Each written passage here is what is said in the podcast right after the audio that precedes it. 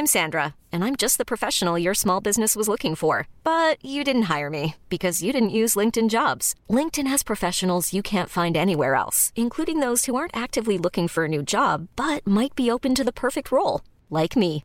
In a given month, over 70% of LinkedIn users don't visit other leading job sites. So if you're not looking on LinkedIn, you'll miss out on great candidates like Sandra. Start hiring professionals like a professional. Post your free job on linkedin.com/achieve today.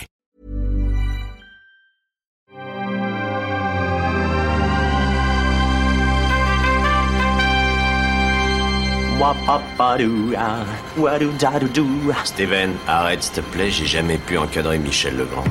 Salut Ciné, votre rendez-vous avec le cinéma qui une nouvelle fois sort de son rôle habituel de commentateur des sorties pour accueillir dans ses murs un invité, Denis Do, réalisateur du film d'animation Funan, primé au Festival d'Annecy, à voir actuellement en salle. Bonjour Denis. Bonjour. À mes côtés pour cette petite discussion, un trio de fiers piliers de cette émission mythique, Julien Dupuis, salut Julien. Salut Thomas. Stéphane Moïsaki, salut Stéphane. Salut Thomas. Et Perrine Kenson, salut Perrine. Salut Thomas. C'est nos ciné, l'interview Funan et c'est parti. Tu fais un amalgame entre la coquetterie et la classe. Tu es fou. Enfin, si ça te plaît. Funan donc nous ramène dans le Cambodge des années 70 en plein durant la très sanglante révolution et dictature des Khmers rouges qui a fait selon les estimations près d'1,7 million de morts. On y suit le douloureux parcours de Chou qui tente de retrouver son jeune fils enlevé par le régime. Je précise que le casting vocal est notamment assuré par les comédiens Bérénice Bejo et Louis Garel. Denis, c'est une histoire euh, très personnelle Funan, c'est celle de votre mère si j'ai bien compris. C'est ouais, c'est une histoire très personnelle. Euh, après, ça, comment dire, on l'a travaillé avec euh, ma co-scénariste Magali Pouzol. On a- la volonté, c'était de, comment dire, de, ouais, enfin, moi je présente toujours ça comme ça. C'est une fiction basée sur des faits réels. hein. Il n'y a jamais eu la tentation de retranscrire euh, littéralement le, le parcours et l'expérience de ma mère. Mais voilà, ça, ça n'empêche que travailler dessus, ça, comment dire, ça, ça m'a ramené à repenser des choses, euh, repenser à des choses, pardon. Euh, ça a ramené des souvenirs dans la tête également, et puis euh, ça a nécessité tout du long bah, beaucoup de collecte d'informations. Du coup, il y a forcément un lien, d'autant plus que, voilà, a priori, c'est normal que d'être assez proche de sa mère, donc. euh, quand, quand il s'agit de, que de, de- de- l'idée que tout ça se soit basé sur ses expériences à elle nourrit forcément ce lien très très fort quoi. Et du coup, la, la- la- la conception euh, du, du projet, ça a commencé par quoi? Par des discussions avec, euh, avec votre mère? Ça a commencé sur l'aspect oui sur l'aspect conception ça a commencé comme ça. En fait depuis depuis ma tendre enfance en, euh, ma, ma mère me parlait en fait de, de, de sa vie passée. Euh, elle a toujours été très loquace vis-à-vis de tout ça. C'était euh, euh, J'aime bien dire que c'est un petit, un petit peu notre point Godwin en fait à nous. Voilà, on peut parler de plein de choses. Au bout d'un moment, on, voilà, on tombe On dans arrive le- toujours au voilà, Cambodge. Exactement. Enfin, au Khmer Rouge. Au Khmer Rouge, exactement. Et euh, voilà, euh, simplement, en fait, quand l'idée euh, euh, de, de, de, de faire ce film est apparue, euh, il m'a semblé normal, en fait, de, de m'asseoir simplement devant ma mère et de lui dire que qu'il fallait que je recollecte tout à nouveau et que j'essaye de tout mettre déjà dans un ordre, on va dire, chronologique. Parce que là, je savais que ce, que, ce qui était sûr, c'est que je voulais une histoire euh, linéaire. Une Oui. histoire linéaire qui, qui s'ancre, en fait, dans la chronologie euh, des événements historiques.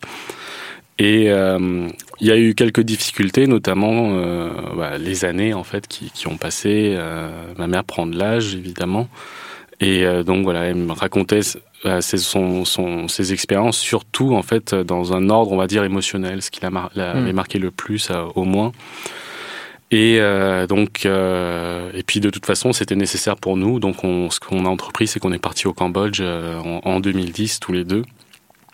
Et euh, on a confronté donc euh, ces témoignages euh, avec d'autres personnes qui avaient vécu tout ça avec elle.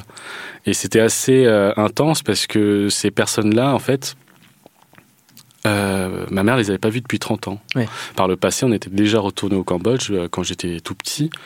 Euh, mais elle n'avait pas pris l'initiative en fait d'aller les revoir et c'est vraiment euh, voilà sous mon impulsion j'avais vraiment j'insistais un peu. Du coup on a fait les démarches pour retrouver ces gens-là. On est retourné dans leur village et ça s'est déroulé vraiment super rapidement. Je me suis aperçu que j'avais tout en fait. Ma mère m'avait dit quand même elle m'avait partagé déjà énormément de choses et euh, toutes ces choses-là on les a recalées bah, dans l'ordre chronologique en une après-midi. Ça a été euh, voilà vraiment très très efficace et aussi très intéressant de rencontrer tous ces gens. Quoi. Du coup, tu avais une trame. Euh, je, te tutoie, je suis désolé. pas de souci. Bref, mais tu avais une trame initiale sur laquelle euh, vous, avez commencé à élaborer un scénario. Comment ça s'est passé une fois que tu as recollé tous ces morceaux en fait euh, chronologiques? Quand j'ai recollé tous ces morceaux, en fait, euh, à côté de ça, je, et depuis longtemps, je lisais aussi des, euh, des romans euh, autobiographiques de survivants, en fait, qui racontaient la, manière dont ils avaient traversé tout ça. Et ce qui m'interpellait, en tout cas pour ceux qui avaient été expulsés de Phnom Penh, parce qu'évidemment, il y a plein de parcours, il y a aussi des gens qui étaient en études en France, qui sont rentrés au Cambodge parce qu'ils croyaient que la révolution Khmer Rouge, c'était voilà, une libération, tout ça. Et euh, moi, je m'intéressais surtout à ceux qui avaient vécu ça en, ayant été expulsés de la capitale Phnom Penh, parce que c'était le cas de ma mère. Et en fait, je retrouvais une trame euh, euh globalement assez identique dans chaque dans chaque histoire. Et je savais que je voulais faire un film qui aurait pour structure cette trame là. Ce qui et cette trame, elle est toute simple en fait dans l'absolu. C'est c'est donc voilà l'expulsion de force de la ville de, son foyer. Euh, les gens qui se retrouvent sur les routes, ils arrivent dans un premier camp, ils endurent euh, plein de choses. C'est vraiment le tout tout change. Le quotidien change totalement. Il y a un temps d'adaptation qui fonctionne ou pas, et généralement pas. Et ensuite, il y a une espèce de déportation qui s'opère vers un deuxième camp.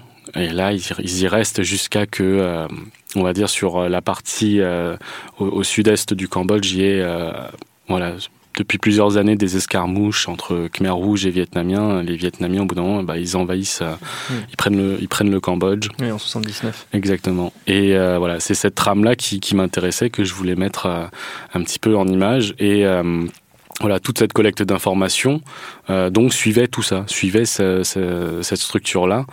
Et quand j'ai fait appel à à Magali. Et en fait, en amont, j'ai fait appel à son école. En fait, je, je connaissais pas Magali. J'ai contacté le conservateur européen d'écriture audiovisuelle. On fait du placement de d'école. voilà. Et euh, voilà, j'ai rencontré plusieurs scénaristes et euh, Magali sortait un petit peu du lot. Alors. Euh, ça fait un petit peu de discrimination positive ce que je vais dire, mais en fait j'étais déjà parti dans la tête quasiment de me dire que je voulais travailler avec une scénariste femme. Parce que l'histoire tourne autour euh, d'un personnage féminin, d'une mère. Et euh, bon, moi j'avais un petit peu peur de de, pas savoir créer ce personnage-là parce que je suis un, je suis homme en fait simplement. Et puis euh, bah, venant de l'image, on s'improvise pas non plus scénariste. Et puis voilà, naturellement Magali donc est sortie du lot. Elle nous a rejoint avec Michael. Michael c'était un ancien camarade de ma classe à Gobelin. Et euh, il est l'auteur graphique, le directeur artistique du film.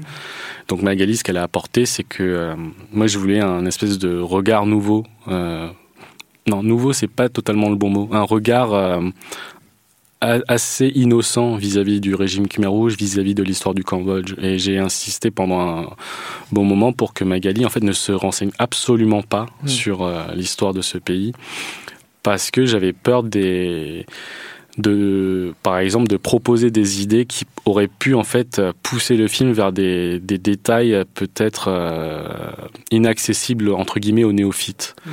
Et je voulais qu'elle ait ce regard extérieur pour me tirer hors de ça, pour conserver une ligne assez euh, euh, assez générale pour que voilà le plus grand nombre puisse quand même rentrer dans, dans ce film là et la, la, décision elle a été assez rapide par ailleurs de moi, j'ai jamais eu l'intention, à travers ce film, de faire un film euh, historique, de raconter l'histoire de la prise de pouvoir des Khmers rouges, etc.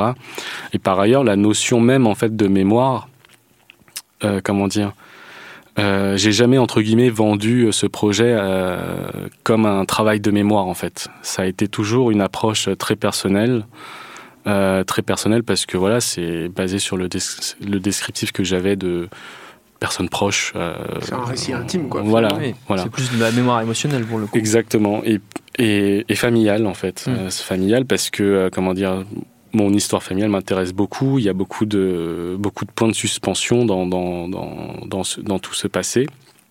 Et moi, je ressens énormément ce besoin de, de remplir ces vides un petit peu, parfois même de manière fantasmée, pour pouvoir euh, voilà, euh, avoir des, enfin, repenser des choses, etc. Tu parles beaucoup de ta mère, mais c'est aussi l'histoire de ton, de ton grand frère, non? Oui. Et tu t'en parles jamais en fait dans les recherches, etc. Est-ce que c'est parce qu'il n'avait pas de souvenirs, il n'a pas voulu participer? C'est peut-être une question trop, trop intime, quoi. Non, non, ça l'est pas. C'est un pas. personnage important dans le film. C'est un personnage, euh, en tout cas, qui pour moi est émotionnellement très important. Euh, mon grand frère, euh, juste pour l'anecdote, non, je vais pas en parler parce que si j'en parle comme ça, ça spoil des choses dans le film. Du coup, je vais pas en parler. Mais bref, non, mon grand frère, en fait, comment dire? J'ai jamais eu l'intention, par exemple, euh, de, de, de le mettre trop en avant non plus, d'en faire un personnage, euh, un des personnages principaux. Par ailleurs, il s'exprime très peu dans le film, en tout cas en, oralement. Euh, parce que je pense que la conception de ce film a fortement été impactée par euh, voilà les échanges que j'ai eus avec les uns et les autres dans ma famille. Ma mère, donc, euh, c'est elle qui me parlait le plus, c'est elle qui m'a le plus imprégné de, de, tout ce passé Khmer Rouge. Mon grand frère, ça a été très tardif. En fait, je savais depuis toujours qu'il avait vécu tout ça, mais son point de vue d'enfant, à la toute base, ne m'intéressait pas tant que ça. Et euh, c'est vraiment petit à petit, pendant l'élaboration euh, du film, dans, sa phase de développement, que euh, voilà, au détour d'une discussion, mon grand frère me posait simplement la question qu'est-ce que tu es en train de faire en ce moment? Et je lui dis bah, je suis en train de faire un film qui se base sur la vie de maman et de toi. Et là, en fait, spontanément, je me suis dit mais c'est c'est complètement con. Pourquoi je lui pose pas de questions? Et je me suis mis à lui poser des questions. Voilà.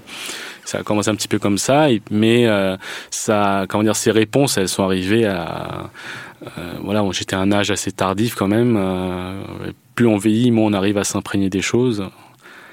Et je pense que justement, je suis plus resté du point de vue de ma mère. Et en plus, j'avais plus ou moins le même âge que le personnage de ma mère à cet âge-là, donc ce point de vue-là m'intéressait plus en fait. Et Voilà. Pirine La, période des, des Khmer rouges, c'est une période qui, au Cambodge notamment, ou même euh, souvent, a été assez. euh, on en a moins parlé, ça a été un peu éliminé des livres d'histoire à une période, on en parlait moins. Il y a même une volonté d'effacer, dans un, une volonté de réconciliation, il y a une volonté d'effacer cette histoire-là à un moment donné. C'est que relativement récemment qu'on s'y réintéresse. En tout cas, il n'y a pas aussi énormément d'images. Euh, tu l'as dit, tu as une formation au Gobelin, donc d'animation. Euh, Qu'est-ce que l'animation permet pour ce type d'histoire euh, que potentiellement le live action pourrait pas permettre, mais qu'est-ce que ça t'a permis l'an- l'animation en racontant cette histoire-là? Qu'est-ce qu'elle t'a autorisé en plus? Euh, déjà, ce que ça m'a interdit, Mm. ça peut être intéressant d'en parler aussi. Euh, je pense que le live action, ça m'aurait permis d'aller au Cambodge et de tourner tout le film dans des décors cambodgiens. Ça, ça aurait été assez plaisant. Mais euh, je pense que comme toute personne qui dessine, euh, on a quand même un certain rapport avec le crayon, le papier ou le stylet et la tablette. Un rapport qui, pour moi, est assez charnel, en fait, au final. Et pouvoir représenter euh, voilà, les environnements, les, personnages, leur, donner vie, euh, il y a, comment dire, ça participe à une forme de réappropriation, en fait. Est-ce que le but, c'était de reconstituer oui, mais pas, pas à 100% non plus. Euh, je, parce que je, je crois pas que le but d'un film, euh, ça puisse être la tentation de reconstituer quelque chose à 100%. Euh, d'ailleurs, ça peut être, ça peut, ça peut se questionner moralement aussi, d'ailleurs, ou éthiquement. Mais la reconstitution, par exemple, je sais pas, d'Auschwitz, par exemple, cinématographiquement, ça peut soulever certaines questions. Mais comment dire, euh, faire rentrer, en fait, euh, euh, être une porte d'entrée, en fait, dans, dans, dans un contexte, ça, je pense que c'est un des grands rôles du cinéma.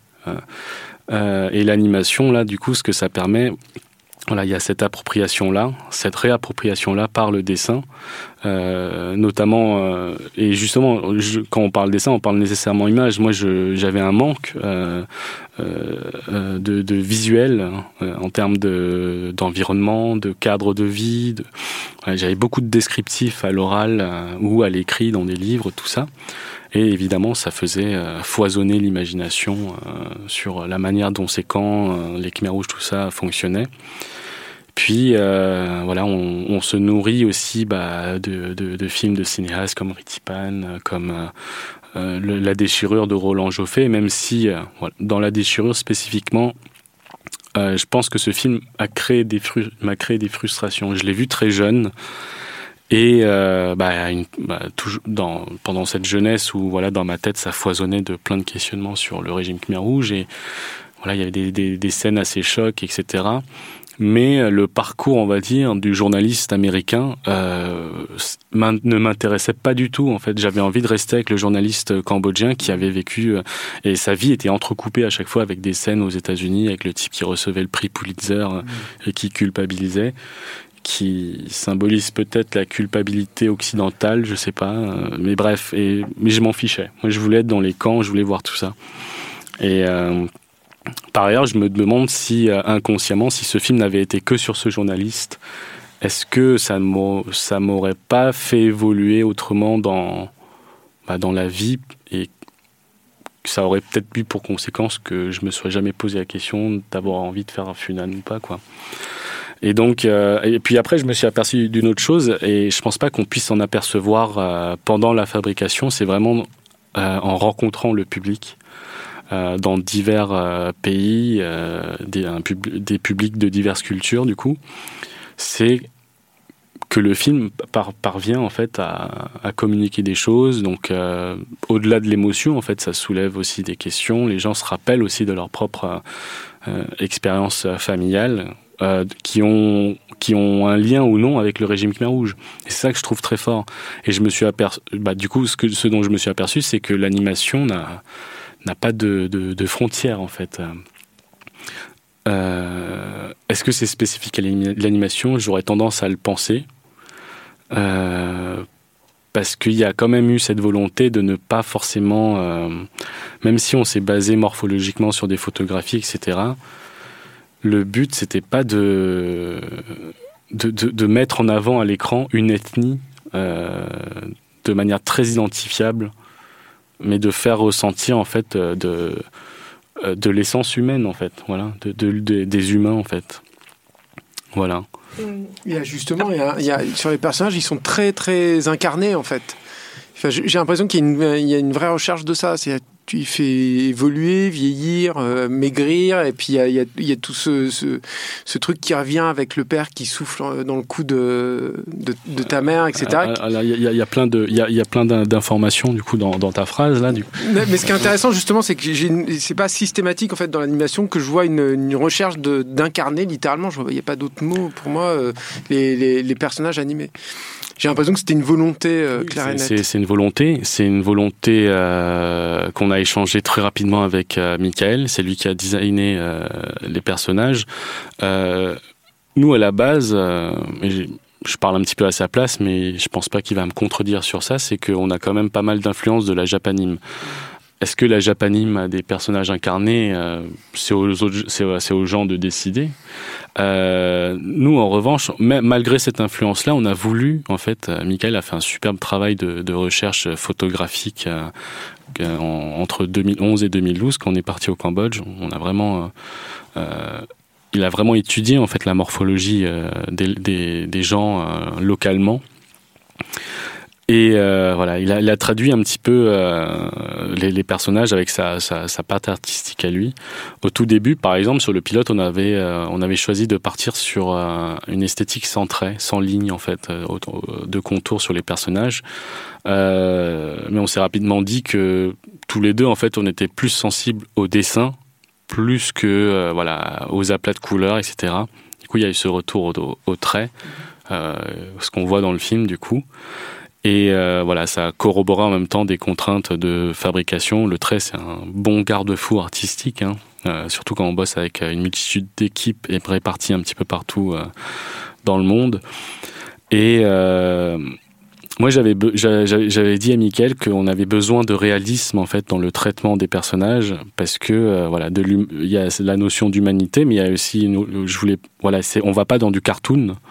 Euh, on va pas vers du manga non plus.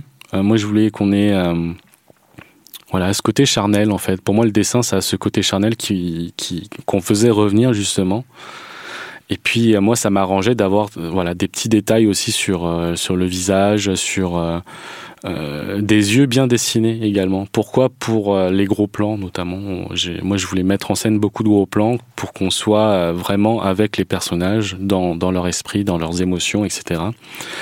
Et, euh, et, voilà, il y a un gros rapport. Euh, euh, avoir des personnages de la sorte, ça permet, euh, ça répond en fait à des décors qui sont euh, traités de manière réaliste également. même si c'est à la peinture, mais voilà. et voilà, on, on a une forme d'adéquation entre les personnages et les décors, mais qui en fait dans la narration du film, dans sa symbolique, voilà, ces deux éléments-là sont complètement séparés en, en, réalité. Mais on peut, on y reviendra peut-être euh, après, parce que c'est un autre sujet. Oui, non, je pensais que au niveau du, du, du financement du film, enfin comment il s'est monté, parce que c'est à part les exceptions peut-être de Vals avec Bachir ou Persepolis, qui sont vraiment des exemples très connus de films d'animation avec des sujets euh, assez euh, historiquement très ancrés, assez forts. Euh, ce type de cinéma euh, d'animation euh, basé sur l'histoire, sur des sujets forts, sont pas toujours simples à financer, sont pas toujours simples à amener. Donc euh, comment c'est comment c'est fait justement le, comment Funan est arrivé à justement bah, jusqu'aux salles aujourd'hui, en ce moment, mais comment comment s'est fait le parcours? Est-ce que ça a été simple? Est-ce que ça a été difficile? Comment ça s'est réalisé? Alors euh, ouais, ça fait un petit moment qu'on est sorti de tout ça. Du coup, euh, moi j'ai pas un esprit forcément rancunier contre la vie, tout ça. Et, non, sans parler de rancune, oui, mais mais du coup, je, je, vais je vais. allez-y, allez à fond. non mais non, on est entre nous, il y a personne. J'aurais tendance à dire ça allait en fait du coup, mais c'est vrai que sur le moment, en fait, ce qui était compliqué sur le moment, c'était de pas savoir quand est-ce qu'on allait démarrer la production, parce qu'il y a eu une petite période où euh, on attendait des réponses de tel ou tel. voilà, c'est ça, c'était euh, complexe. Euh, le film a été fait sur un budget euh, relativement modeste pour de l'animation 2D traditionnelle. et voilà, ça, a nécessairement amené plein de, contraintes. Aujourd'hui, on parle de. C'est un film qui a été fait en coproduction, du coup. Hein, en coproduction, j'ai envie de dire, dans un premier temps, entre la France et la France parce qu'on a eu beaucoup de régions, heureusement. Euh, toutes ces régions ont permis à ce film d'exister et ces régions, bah, je vais les citer. En fait, il y a la Réunion, il y a la région Centre et il y a euh, la région Grand Est. Sauf que voilà, eux comptent pour deux, je crois, parce qu'il y a la région Grand Est et Strasbourg au métropole. Mais voilà, c'est très technique. C'est les producteurs qui connaissent. Je, moi, je sais pas trop. On demandera à Sébastien Lemo. Ouais. Et euh, ensuite, il y a eu le Luxembourg qui sont venus quand même très massivement euh, sur le film. Il y a eu la Belgique. Euh, et euh, en, en, tout dernier, chronologiquement, le, le, le, Cambodge. En tout dernier parce que euh, pendant une période, je voulais absolument bosser avec le Cambodge, mais euh, je, comme je connais, enfin, je connaissais pas les circuits de financement de films, je connaissais pas, par exemple, Cinéma du Monde, qu'on n'a pas eu hein, par ailleurs, mais Cinéma du Monde qui est un financement du CNC. Euh, pour moi, ça me semblait impossible en fait que d'impliquer un, producteur cambodgien ou un studio cambodgien, euh, sachant que là-bas, trouver des financements, c'est euh, c'est de l'utopie en fait. Euh, et puis donc j'ai laissé un peu de côté cette idée pendant euh, quelques années. Puis un jour, j'ai un, ancien camarade de Gobelin qui s'appelle Patrick Pujalt, je place plein de gens. euh, lui, il était au Cambodge à ce moment-là. Moi, j'étais à Hong Kong, voilà, bah, pour des raisons personnelles. Et donc on se fait un Skype et il me parle d'un studio. Je lui dis ouais mais je sais pas trop. Euh, tu sais, je, je, connais rien de ce qui se fait au Cambodge. Est-ce que ça existe l'animation au Cambodge d'ailleurs? Il me fait. Et après bon, il me vend le truc. Il me vend ce studio qui s'appelle Life in Casia. Et euh, rapidement, donc, je discute avec le, le, le, CEO. Ils aiment bien ça, les gens, ça, se dire qu'ils sont CEO, voilà. Et donc, on discute, on discute. Le mec, donc, il me vend sa boîte. Hein. il me dit, ouais, on a bossé avec des ricains, machin chouette. Et euh, en fait, je suis, assez opaque à ce genre de discours. Euh, ça marche pas avec moi. mais moi, la personne auquel, à laquelle j'avais confiance, c'était Patrick. C'était donc mon ami et je, je, lui ai dit écoute, si tu es impliqué dans le projet là-bas, moi j'en parle à mon producteur et je suis OK. Sinon, non. Et lui, il me dit bah, je te parle de cette boîte parce que j'ai envie de m'impliquer sur le projet. Et ce type, il bossait à DreamWorks euh, Shanghai à l'époque. Il a lâché euh, euh, bah, là-bas pour aller au Cambodge bosser sur un petit projet. Donc voilà, moi j'étais content, j'étais content. Et puis tout ça s'est mis en place et ils ont réussi à trouver de l'argent au Cambodge. Donc euh, je ne sais pas comment ils ont fait. Est-ce qu'ils ont braqué une banque? Euh, Comment ça se passe? Je sais pas. Mais à la fin, est-ce que c'est confortable en fait comme budget pour euh, arriver à faire? Non, non, pas non, du tout non, non, non. Et euh, là, genre, je- là, je- tout à l'heure, je disais tout ça allait parce que ça fait, il y a, il y a de l'eau qui a coulé sous les ponts, mais sur le moment, c'était très très compliqué. Euh, comment dire Il y a, ça a été très impactant hein, niveau santé Mm. Euh, parce que faire donc faire un film d'animation, euh, ça, ça s'étale sur euh, la- toute la production s'est étalée sur deux ans. J'ai fini les six, six à sept derniers mois tout seul dans ma chambre à Paris. Euh, en termes d'infrastructure, tout ça. euh, nous, on avait, on n'avait pas de local en fait à Ouais. Paris parce que les films d'ici, c'est pas un studio d'animation. Et euh, tous les serveurs, tout ça, tout était centralisé au Luxembourg. Et moi, je bossais depuis ma chambre. Et puis à un moment donné, on avait des soucis d'internet aussi quand j'étais dans une des régions. Euh, ce qui fait que euh, comme je validais les choses, ça ralentissait tous les autres studios. Le fait de et puis il y a aussi euh, quelque chose de très impactant, c'est que euh, c'est de travailler avec différentes cultures artistiques en fait. Euh, Parce que le film est très homogène, quoi, justement. ah bah ça c'est parce que euh, Michael Cruza et moi on était derrière, enfin surtout euh, sur les, la première euh, année et demie en fait euh, à, à retaper plein de choses. Et c'est pour ça que je parle de différence de culture artistique et pas que avec le Cambodge, mais au sein même de nous en Europe en fait. Il y a différents types de, de- il y a différents styles d'animation, différentes façons de dessiner des, des personnages. Et nous, on a des, en fait, ça ne se voit pas comme ça du premier coup d'œil, mais les personnages qu'on a sont super durs à prendre en main. Euh, je, je- crois que j'en ai, voulu à Michael à un moment parce que je lui disais que ça, ça nous empêchait de, d'avoir de rattraper des heures de sommeil, euh, tout ça. Il y a non et puis euh, voilà, euh, on a il y a, il y a des départements entiers qui n'ont pas été euh, financés et parce qu'il manquait de l'argent en fait. Il manquait de l'argent et puis c'était selon ce qu'on voyait, c'était pas possible de, de trou- d'en trouver plus. Donc soit le film existait, soit le film n'existe pas. Donc euh, en tant qu'auteur, on a envie qu'un film existe, donc on prend en charge ces départements. C'est quel département, en l'occurrence? Alors, par exemple, euh,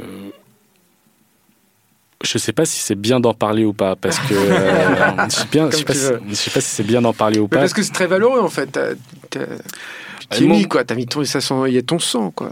Bah moi, pareil. euh, en fait, ça concerne principalement le storyboard, Euh, mais c'était c'était pas c'est pas comme si on me l'avait fait dans le dos.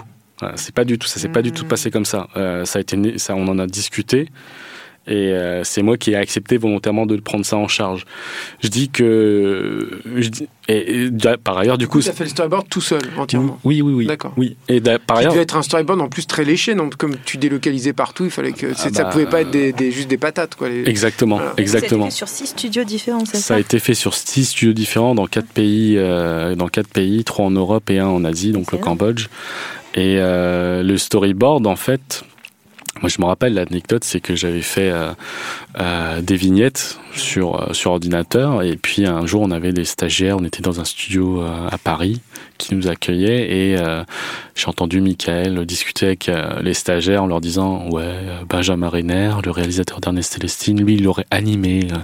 Et moi j'étais à côté, ça m'a piqué l'oreille, je me suis dit Hum, je vais le faire aussi. et du coup bon j'avais déjà passé six mois sur les vignettes, du coup j'ai repassé six mois à tout remettre en, en vidéo en fait. T'as fait un animatique, quoi, en gros. Mais vous avez, t'as, t'as- t'as les mots en fait. Tu, tu, Non, non, mais tu, je- tu je- connais super bien en fait parce que je, moi j'évite justement d'employer des mots trop techniques pour. aller, euh, d'accord. Tu peux y aller, tu peux y aller. D'accord. Non, ça va. Euh, voilà, j'ai fait une animatique et, euh, et j'ai fait plus qu'une animatique parce qu'il y a plein de plans du, de, de- du coup de cette animatique qui étaient euh, animés. Le seul truc qui manquait, c'est que c'était pas au modèle parce que les D'accord. modèles sheet, euh, les, les designs des persos n'étaient pas encore faits à ce moment-là. Ah, d'accord. Et euh, tout était euh, très très très précis. J'avais même indiqué à quel moment telle musique devait passer, etc. Et en fait, pour ça a été ça a été euh, tout tranquillo, c'est un petit peu pour le pour Thibaut Kiens, le, compositeur, parce que bah il avait il avait composé tous les thèmes. Je voulais qu'on fonctionne avec des thèmes. Il avait tout composé en amont. Il a tout replacé et recalé à l'image. Il s'est même permis de rajouter du sound design musical par moment, et ça j'aime beaucoup. Et euh, voilà, donc l'anima- moi, je trouve ça important, euh, par exemple, de, de, de, faire le storyboard, euh, euh, bon, soit en petit comité, soit vraiment tout seul, parce que pour moi, ça reste. C'est la mise en scène. Ouais, c'est une étape. Pour moi, c'est une étape d'auteur, en fait. Mm. C'est. Puis il y a bon, il y a forcément des des choses à en redire, des. T'as des- écrit un peu le scénario, ce qui avait été posé du coup quand tu as fait ce Au storyboard. cette- ouais, au storyboard. Oui, oui, oui. Il y, y a des choses qui ont été enlevées. Il y a. comment dire Là, comme ça, je m'en rappelle plus. hein. Euh, Comme ça, je m'en rappelle plus du tout. Il y a des situations, des actions qui ont, qui ont forcément été changées, des dialogues aussi qui ont été impactés, des trucs, euh, des, ce qu'on appelle des pick-up, en fait, des, Mm. des, des rajouts de, de, de, de, de dial, etc. Parce qu'on a quand même pas mal de scènes avec euh, de la foule. Euh, des réactions de personnages enlevées ou rajoutées, des. euh, Mais ouais, c'est. En fait, pourquoi? Parce que simplement, le, le, le storyboard, l'animatique, c'est c'est une étape d'écriture, en fait. Mm, Euh, et euh, voilà, donc ce que je disais, c'est que voilà, il y a forcément des, des choses à en redire, mais le- moi je trouve que le fait de le faire seul, ça permet une chose, c'est de pouvoir justifier quand on nous demande pourquoi on a fait ça comme ça et pas autrement, sur toutes- tous les plans. Tous les plans, pour moi, euh, sont a priori pensés. Ils ont, la plupart ont, de la symbolique. Et euh, voilà, pour moi, c'est important de pouvoir euh, peut-être devoir me justifier si on me posait la question. Pourquoi tu as fait ce plan-là comme ça? Et ben voilà, tu vois, dans ce rapport-là, ça, ça crée ce rapport-là entre ce personnage-là par rapport au décor et par rapport à la scène d'avant et par rapport à la scène d'après, ça, ça amène autre chose. Et voilà. Et mine de rien, en fait, dans la façon de fonctionner comme ça, ça a permis aussi de garder énormément le contrôle en fait sur le sur le film. Euh, oui, euh, ça aide sur un point, c'est que euh, on voit le film, Mm. on, il f- parce qu'il faut voir le film en entier pour pouvoir se lancer dans tout ça. Mm. Et là, déjà, l'avantage de coécrire ou d'écrire au début, quand on réalise, c'est que euh, voilà, tout ce qu'on écrit, on le voit normalement. Donc euh, moi, j'avais déjà les images en tête, donc en les posant en storyboard, ça, ça a confirmé que ça me fonctionnait ou pas simplement. Et par la suite, le fait de pousser son storyboard, j'ai, par exemple, moi, les animateurs et les animatrices qui sont venus sur le film, ce que je leur ai dit, c'était, euh, euh, je vais vous le dire, en, f- bonjour, déjà bonjour, je leur disais bonjour. C'est bien, ouais. Sympa. C'est. C'est c'est sympa. On le note. Et euh, c'était que qu'ils allaient être extrêmement frustrés tous Mm. parce que euh, le, le film n'allait pas mettre en scène de euh, de, de scènes, de plans avec de, de- de la prouesse technique et d'animation, que tout allait être très très très euh, Sobre. sobre, calibré, Mm. et euh, et que c'était assumé. Donc euh, ils étaient en droit de d'accepter ou en fait bah, de partir en fait si c'était pas. euh, J'avais pas envie que les gens s'ennuient non plus. Et je pense quand même que les gens se sont ennuyés. C'est honnête. Ouais, notamment, euh, not- notamment ceux de euh, ceux qui sont ceux qui étaient à la Réunion. Euh, ils sortaient quasiment tous de Gobelin, si ma mémoire est bonne. Et je pense qu'ils se sont bien ennuyés parce qu'à Gobelin, on fait pas de l'animation sobre. Mm. Et euh, et mais ils ont ils ont fini en avance en fait par rapport à tout le monde quoi. C'est ça qui et ça ça me fait ça me ça me donne envie de dire une chose et j'en profite pour le dire du coup, c'est qu'on est extrêmement bon en France. Les artistes français sont extrêmement bons Parce qu'on a Euh, des bonnes écoles. Ouais, très bonnes écoles. parce qu'on a des a pas que en fait. Je Mm. pense pas que ce soit juste le, le, le fait des écoles. Je pense que c'est le fait de l'ouverture culturelle simplement. Mm. Euh, on, parce que la, les je crois que je crois savoir que quand on travaille dans l'animation ou dans la BD, tout ça, on dessine depuis tout petit déjà. Et quand on est à la maternelle ou en primaire, on n'a pas des cours d'animation ni de BD, donc on dessine quand même. Et on dessine quand même chez soi, donc c'est vraiment un environnement euh, culturel qui est favorable à tout ça. On est ouvert vers tout ce qui se fait, par exemple, aux États-Unis, au Japon, un peu euh, en Europe aussi. Et euh, voilà, tout ça, ça conditionne énormément de choses. Et donc, on a de super artistes euh, qui, qui et il faut il faut le voir parce que vous même au sein de l'Europe, vous changez de pays, vous sentez en fait la, la, la différence de, de, de, de, de niveau de- d'expérience déjà. Et c'est pas pour rien qu'on a, une- la, je crois, la plus grosse production euh, d'animation d'Europe euh, en France. Mm. C'est en France, ouais. Oui. Et euh, pourquoi je dis ça, c'est que en réalité, sur le film, si j'ai bien une frustration, c'est de pas avoir pu euh, euh, mettre en place euh, comment dire, un, processus de travail avec beaucoup plus d'artistes français, des juniors, allant du junior au senior, etc. Mais voilà, c'est extrêmement frustrant parce que bah, quand je travaille d'habitude, je bosse à, à, Paris. Et voilà, je rencontre des gens qui sont vraiment super balèzes, qui ont tellement de choses à apporter. Et euh, j'aurais aimé avoir ça euh, su, sur le film, évidemment. Donc c'est une frustration qui, qui émane nécessairement euh, pas des choix de la production, parce que les choix de la production ont aussi été contraints par ce que je vais dire. Ce qui a contraint tout ça, c'est simplement bah, les, financements. Et tout à l'heure, on parlait de, de, contraintes. Il y a notamment les chaînes en fait traditionnelles. En fait, euh, on n'a pas eu de, on a eu le soutien de TV5 Monde. Euh, mais c'est pas une chaîne qui a de une ampleur euh, qui peut. C'est pas France Télé. Voilà. Euh, c'est pas France Télé. France Télé, s'ils étaient venus sur le film, ils auraient eu un impact euh, très très conséquent. On aurait installé des, des équipes à Paris même, je pense. Voilà. Donc, bah tant pis. mais je comprends que, par exemple, France Télé et se ressenti de, se soit senti frileux ou frileuse par rapport à un film comme ça. Euh, c'est pas un film qui, qui, qui a le, un label licence. Euh, il n'y aura pas Funan 2, euh, il n'y aura pas des figurines. Ah non, mais il y aura le prochain. Il y aura le prochain qui n'a rien à voir avec Funan. Mais euh, moi j'avais une question, on a beaucoup parlé, moi je vous dis vous, hein, parce que moi je suis poli, pas comme les autres là. Mais euh, euh, euh, ça dénonce. Ouais, note, attends, note, le. En fait on a beaucoup parlé de l'histoire de votre famille, ouais. euh, mais on n'a pas on n'a pas trop parlé, enfin on a beaucoup parlé de la fabrication du film, mais on n'a pas trop parlé en fait de, finalement de votre parcours à vous et de la façon dont vous vous êtes formé en fait. Euh, pourquoi l'animation par exemple, pourquoi pas le cinéma traditionnel si on doit faire une distinction on va dire.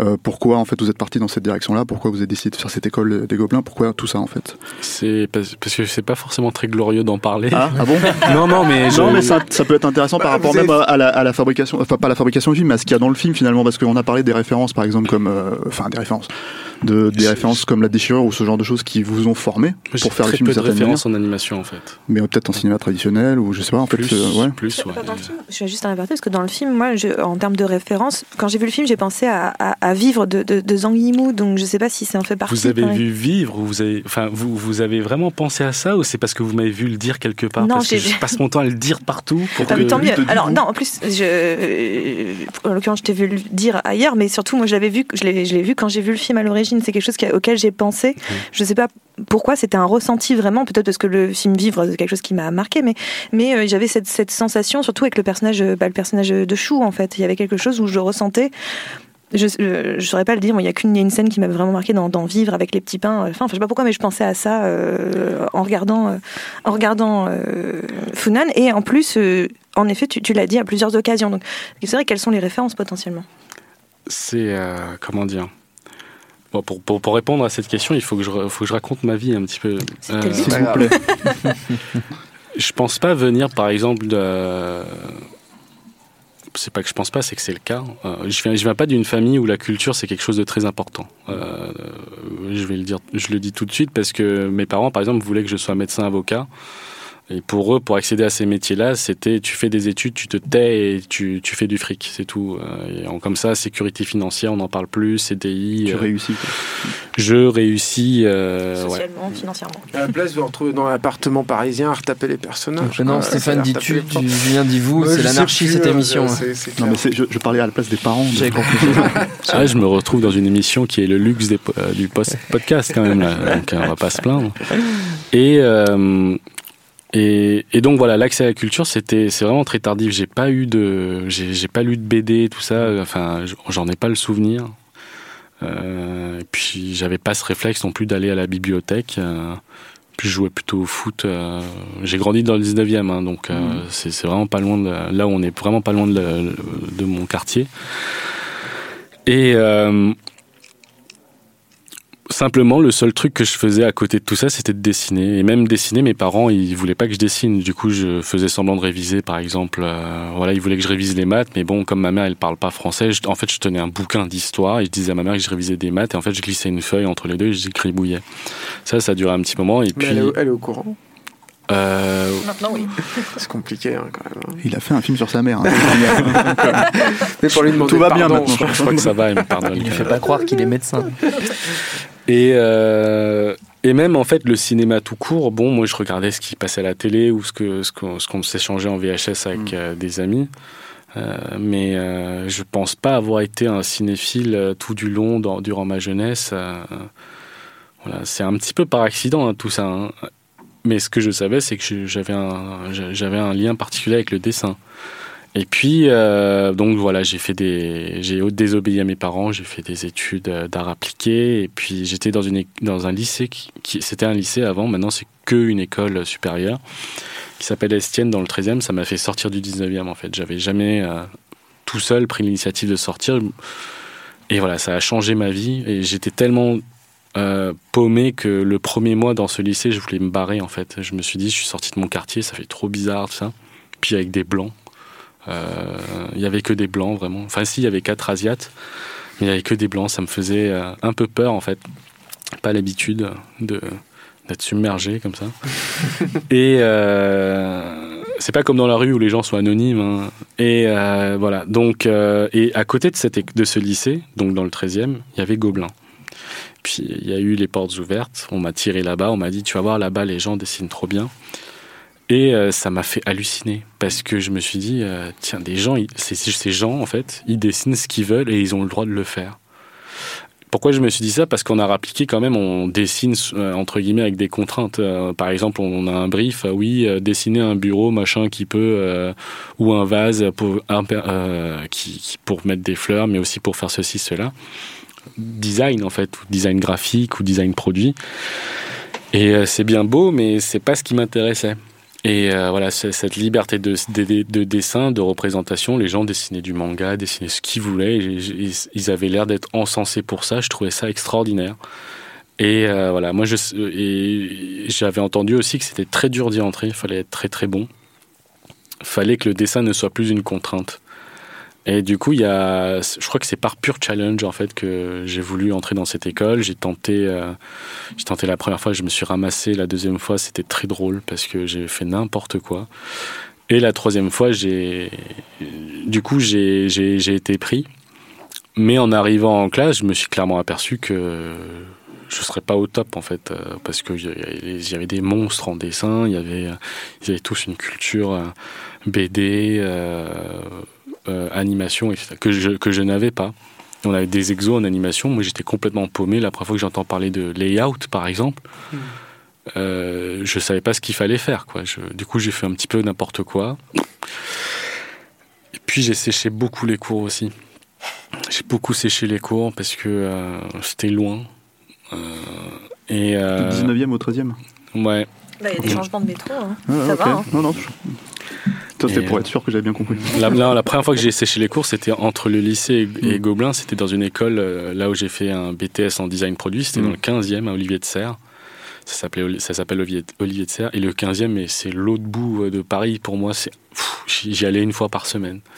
J'y allais une fois par semaine. euh, je sais pas comment j'ai fait, j'ai eu le BTS. quand même. Donc, euh, Et euh, donc voilà, à Gobelin. Et donc je, je, je connaissais rien à rien. Et c'est vraiment tout, tout, tout a, tout a été, euh, comment dire, tout a changé pendant la dernière année. Tout a changé, notamment au contact de certains camarades euh, qui, par ailleurs, en fait, je sais pas trop leur parler. Euh, Il y, a- il y en a un qui s'appelle Thomas Chara et l'autre qui s'appelle Gabriel Jolimonge. Et euh, ils font partie, on, on était dans un groupe en fait où on a fait notre film de fin d'études ensemble. On était cinq. Et eux, typiquement, en première année, pour moi, c'était les intellos de la classe, etc. Et j'avais extrêmement peur de leur parler, quoi. Du coup, face à un intello, on lui sort un truc. euh, Moi, j'ai toujours peur de me faire juger. Ah, c'est qu'un, qu'un con, ce type, il connaît rien, machin. Ils sont pas du tout comme ça, évidemment. C'est moi et mes clichés tout le temps.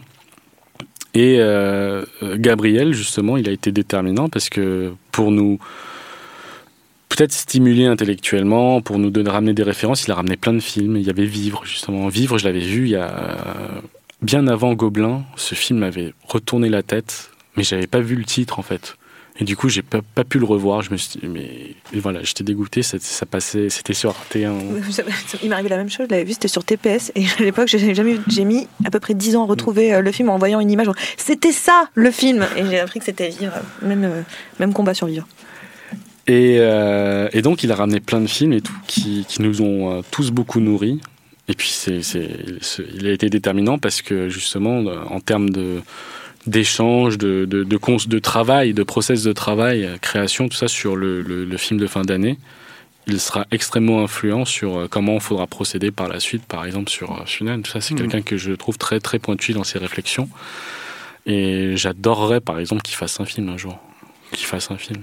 Moi, il y a un truc que j'arrive pas, à, un morceau que j'arrive pas à coller. En fait, c'est cette, euh, cette espèce de peur de légitimité. En fait, quand vous êtes à l'école, et en fait, cette notion que vous spécifiez clairement comment le film sera fait, de manière très très euh, presque. De peur de légitimité. Bah, c'est-à-dire en fait cette idée que vous disiez, il y a, y a, y a des, euh, des, dessinateurs qui sont plus des brutes, qui sont meilleurs que moi. Il y a ces intellos auxquels j'ose pas aller trop parler. Et en fait, euh, inversement, quand vous faites le film, vous êtes très très spécifique sur ce que vous voulez et vous en démordez pas en fait quand vous quand Alors, vous engagez les gens. Il y, y, a une raison à ça, c'est que euh, je sais pas si c'est bien, mais quand on, quand, quand, on, quand on a un projet euh, sur ses épaules, tout ça, on, il se trouve que petit à petit, on a un mmh. titre, réalisateur ou réalisatrice. Mmh. Moi, je me cachais derrière ça pour pouvoir euh, euh, dire ce que je voulais, simplement. D'accord. Je pense que dans la vie de tous les jours, par exemple en studio, tout ça, je, suis très gêné, en fait, de. Comment dire, de parler à des gens que, j'ai, enfin, des collègues de, travail avec qui je n'ai pas forcément fait une ou deux productions. Euh, c'est de la gêne, peut-être de la timidité, tout ça, mais sur le film, en fait, comme j'avais cette étiquette euh, réalisateur, je crois que je me suis permis quand même de, voilà, de déjà communiquer un peu plus. Et puis, euh, voilà, cette étiquette donne cette légitimité-là. Révéler votre nature artistique, quoi, d'une certaine manière. Peut-être. Complètement, ouais, jusqu'au bout. En tout cas, ce que j'avais envie, tout simplement. Et le, le, rapport avec Vivre, donc, euh, donc par la suite, c'est un film que j'ai revu plusieurs fois. Et euh, j'ai aussi des origines euh, chinoises, en fait. Mes ancêtres sont partis de Chine, se sont installés au Cambodge. Pendant très longtemps, j'ai nourri un rapport très très fort avec l'histoire de la Chine. Et Vivre, comme enfin, il y a d'autres films, il y a, a Épouse et concubine aussi, a plein de films de Zhang Yimou qui m'ont beaucoup, beaucoup marqué, construit. Et vivre, je trouvais ça pertinent sur deux points, notamment sur, euh, pas forcément sur la structure, mais sur ce que, ce que dégageait en fait euh, euh, toutes les ambiances du film dans, dans, la relation entre les personnages, l'environnement, tout ça, leur, quotidien en fait, le quotidien d'une famille toute, toute simple en fait, qui n'est ni modèle ni à plaindre en soi, on, ils sont pas dans la misère extrême. Euh, et voilà, c'est, la manière dont tous en fait traversent euh, le quotidien, ce régime, euh, euh, le grand bond en avant, la révolution culturelle, etc. Il se passe des choses horribles qui sont liées au contexte, euh, mais voilà, il y a cette puissance de vie en fait. Mais un peu comme dans Funan aussi, d'une certaine mais, façon. Et ça a influencé, ça a influencé, famille, ça, ouais. ça, a influencé évidemment, ça, ça, ça, a énormément influencé pour moi. Et euh, on, on, parlait de la notion de repas, par exemple, avec un autre journaliste. Euh, euh, je crois que c'était Paris Match, je me rappelle plus, mais voilà, la, notion de repas, pour moi, c'est une relation euh, très liée à la à l'idée de, de, la famille, à un instant de, de communion, de partage. Toutes les cultures connaissent ça a priori. Et euh, voilà, c'est quelque chose que je voulais illustrer très fortement au début du film déjà, dans un premier temps, parce que c'est quelque chose qu'on qu va perdre en fait dans, dans Funan. Et euh, cette puissance de vie, elle est illustrée d'une certaine manière à la fin de Funan, euh, que, j'avais envie, euh, j'avais envie d'insuffler une forme de spiritualité et d'en vivre. Je, c'est en fait, euh, comment dire, intuitivement, vivre, la fin de vivre a beaucoup influencé ça. La fin de et la fin, en fait, elle est, je trouve, la, la force du film dans cette fin là, elle le rend tellement euh, différent et elle justifie tellement la vision d'auteur, de réalisateur de Zhang Yimou par rapport au livre parce que c'est adapté d'un bouquin. Euh, et, et, cette fin-là amène toute une autre conception des choses, en fait, simplement. Euh, la caméra qui ne s'arrête pas, le générique qui défile sur la vie qui continue, le, ce repas qui continue avec trois générations dans un foyer. moi, ça m'a c'est la, notion de continu, de continuer qui, m'a qui m'a beaucoup interpellé. C'est pour ça que la caméra à la fin de finale continue à progresser dans entre le ciel et la terre, la vie au milieu qu'on laisse euh, vivre toute seule, qu'on laisse vivre en fait par pudeur, et c'est ce chant de riz qui symbolise la vie qui ne s'arrête plus en fait. Pour parler de continuité, pour terminer notre, notre émission, sur quel projet vous vous êtes lancé euh, à la suite de, de, de Funal? Alors, c'est normalement c'est confidentiel, euh, mais j'ai non, entre nous. ça reste entre nous. non, non, mais micro moi, moi j'en parle sans forcément raconter l'histoire. Disons que, disons que pendant la fabrication de Funal, j'ai voulu arrêter le film à un moment donné. J'ai voulu arrêter les films parce que je commençais à me poser plein de questions sur, euh, pas sur la légitimité de faire ce film ou pas. Mm. Euh, je me suis jamais posé cette question parce que j'ai jamais voulu et je ne veux pas endosser un quelconque rôle sur le, la mémoire en fait. Mm. C'est pas mon but et euh, ça c'est le travail de, de, de personnes qui, qui que, ce, que, le sujet des Khmer Rouges, l'histoire euh, habite perpétuellement. C'est pas mon cas. Je, je, je, dors pas en pensant aux Khmer Rouges. Et euh, en revanche, en fait, ce qui m'a ce qui m'a beaucoup gêné, c'est de me dire que peut-être ce film participait aussi, participera à nourrir en fait euh, une image cliché, misérabiliste sur le Cambodge en fait. Euh, parce qu'on peut regarder, il y a à chaque fois qu'il y a un reportage sur le Cambodge, sur des sujets divers et variés, on, il y a un rappel sur les Khmer rouges. Voilà. Hmm. Mais c'est une ode au Cambodge un peu. Hein, bah il y, y, a énormément de, effectivement, de, de décors. moi, je trouve que les paysages sont magnifiés, par exemple, dans le film. Oui, oui, non, mais c'est pas ça. Ce que je veux dire, c'est que il euh, y, a, y, a, le film. Après, il y a tout le travail euh, mm. qu'on peut faire euh, derrière pour entre guillemets susciter l'envie au public, etc. et, et moi, j'aime pas quand on commence à. Et ce film, je pense que malheureusement, il peut tomber dans ça. dans, dans, ce que les gens vont en dire, c'est sur, par exemple, employer, quand on, se met à employer des mots sur la nécessité, la mémoire, etc. C'est un travail qui est extrêmement important. Euh, parce que euh, faut, c'est pas qu'il faut pas oublier, il faut, il faut nourrir le savoir, il faut nourrir en fait la réflexion autour de ça par rapport aux nouvelles générations, etc. Parce que beaucoup se posent la question. Et il y a deux types de nouvelles générations. En plus, il y a ceux, euh, celles qui sont en Occident, celles qui sont au Cambodge. Ils ont pas du tout, elles ont pas du tout la même envie, les, les recherchent pas du tout les mêmes choses. Et moi, ce qui me gênait, c'était de me dire que avec ce film, ça allait, ça allait euh, participer à nourrir ce, cliché, ce, misérabilisme en fait. Ah, les pauvres Cambodgiens, les, victimes, etc., etc. Euh, et voilà. Après, j'ai vu un film qui s'appelle Diamond Island de Davy Chou, que j'ai trouvé super en fait, et j'ai trouvé voilà, c'était extrêmement magnétique, ça abordait complètement autre chose et ça montrait une autre facette. Euh, une autre facette parmi la multitude de facettes qu'on peut découvrir, que ce soit au Cambodge ou ailleurs, par exemple, mais voilà, dans cette jeunesse d'un pays en développement. Et je me suis dit, mais il a, raison de faire ça aussi. Parce que euh, tout ce pan-là de la société cambodgienne, très dynamique, euh, et cette réalité, en fait, actuelle, on, bah, on la connaît beaucoup moins au final. Et alors que quand j'y vais, euh, voilà, au travers des, de, de, de, mes cousins, mes cousines qui font partie de cette jeunesse-là. Moi aussi, je, découvre des choses qui m'intéressent, il y, y a des choses que, que j'ai envie de raconter. Et euh, voilà, du coup, voilà, ça m'a un peu frustré vis-à-vis de Final et fait culpabiliser de faire ce film. Mais bon, il fallait le finir parce qu'il y avait on a, tous les artistes étaient déjà impliqués et voilà. Euh, on n'efface pas huit ans à l'époque, huit ans de travail comme ça.